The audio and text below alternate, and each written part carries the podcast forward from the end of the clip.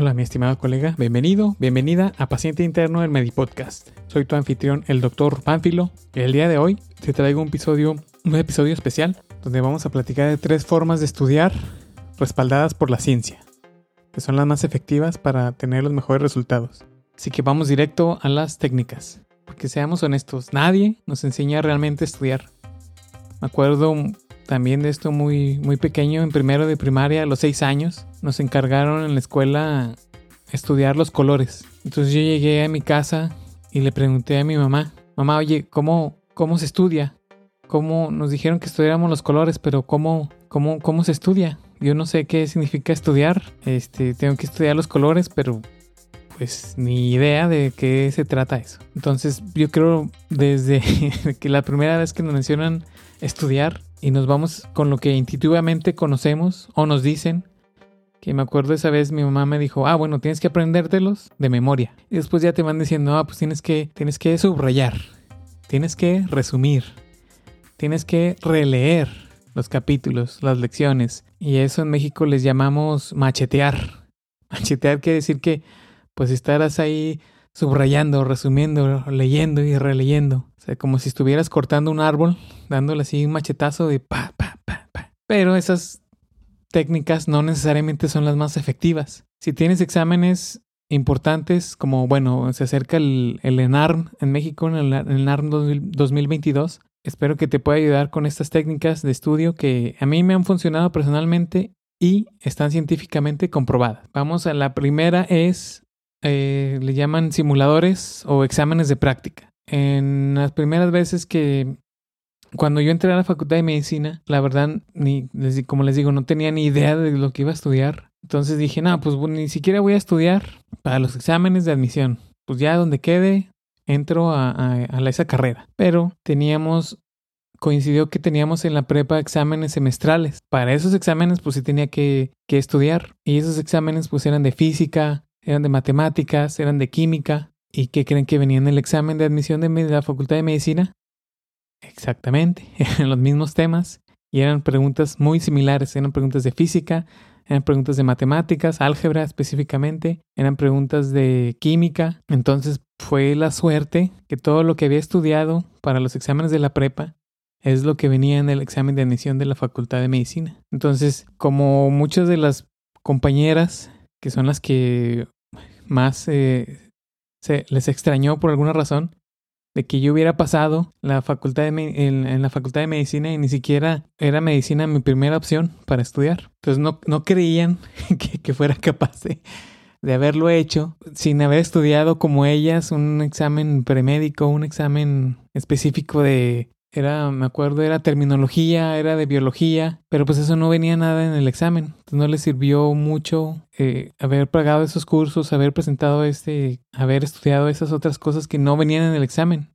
Si se hubieran enfocado en estudiar lo que estudiamos para los exámenes semestrales, pues probablemente les hubiera ido mejor. Pero me acuerdo mucho que una, una compañera hasta se enojó conmigo por precisamente este hecho, este mismo hecho, que me dijo, oye, ¿tú por qué ¿Por qué demonios pasaste si ni siquiera querías entrar a medicina? No es justo. Yo estudié mucho y, no quedé en un buen lugar. Pero pues bueno, así es la cosa, ¿verdad? Entonces, si puedes, al final de cuentas el resumen o lo que quiero quedar aquí es que si puedes encontrar una forma de, de tener exámenes de práctica, es decir, un examen que se parezca lo más posible a los temas y al formato que vas a presentar, tu cerebro lo va a recordar y lo va a poder resolver mucho más fácil. Este es el caso como hay, hay ahora que viene el ENARM, les digo, hay cursos donde sí hay simuladores muy similares al, al formato del ENARM y las preguntas del ENARM, eso les ayuda muchísimo. Más que estés estudiando, repasando todo el Harrison, los exámenes de práctica son una de las mejores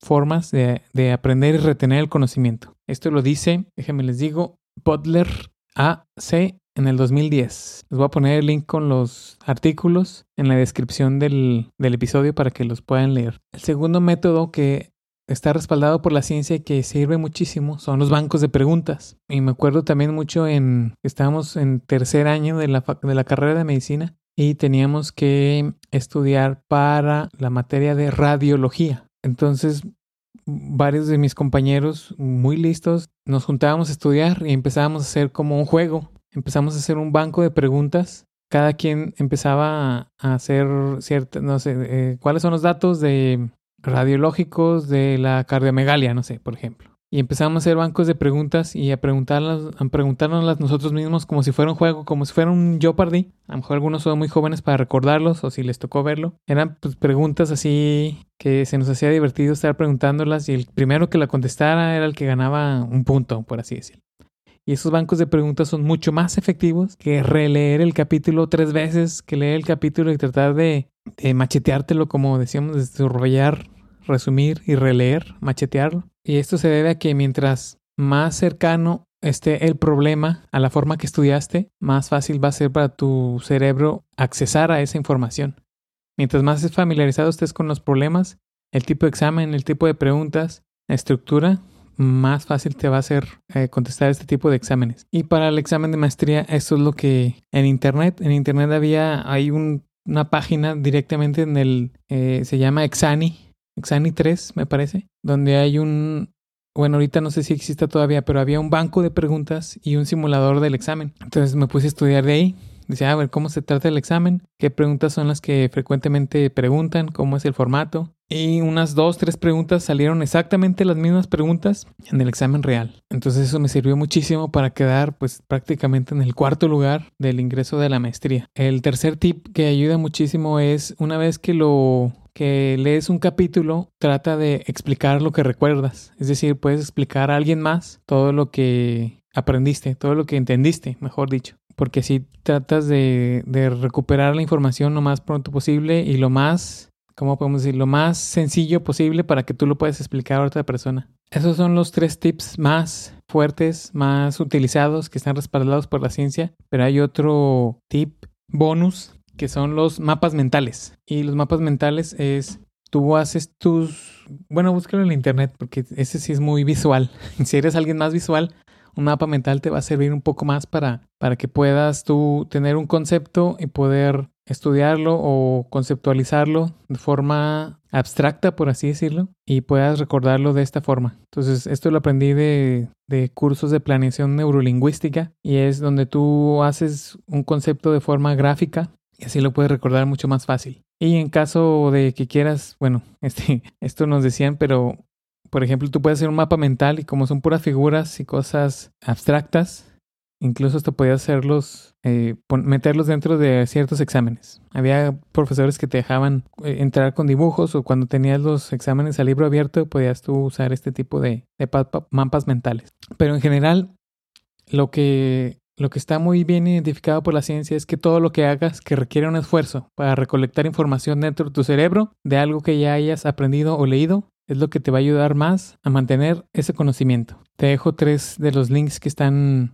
de los, de los artículos que hablan sobre esto, por si los quieres checar. Pero en general son los tres, cuatro con el bonus de resumen en general son los tres que espero que pueda ayudarte estas técnicas en, tu estudio. Si vas a presentar el NAR 2022, si vas a presentar un examen importante de, de admisión o un examen de alguna materia importante, espero que puedan ayudarte estas técnicas que como a mí me han ayudado y además están científicamente comprobadas. También va a haber un espacio de Twitter que se va a grabar en vivo donde vamos a hablar sobre los casos que nos ponen en jaque. Son esos casos que prácticamente son imposibles de, resolver. Si quieres unirte este viernes a platicar de los casos más complejos que nos ponen en jaque a los médicos, donde voy a contar un par de casos que me afectaron personalmente mi percepción de la medicina para siempre.